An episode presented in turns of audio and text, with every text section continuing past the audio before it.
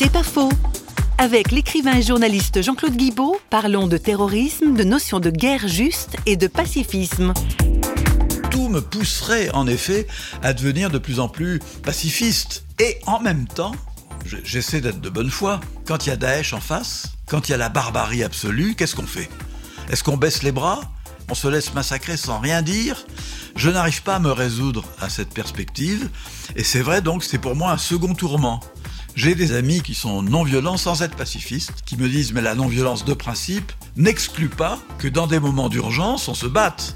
Et donc on retombe dans le concept de guerre juste. Le pape François, il a jeté l'opprobre sur la violence, mais face à Daesh, face au meurtre des chrétiens d'Orient, il n'a pas appelé à la passivité.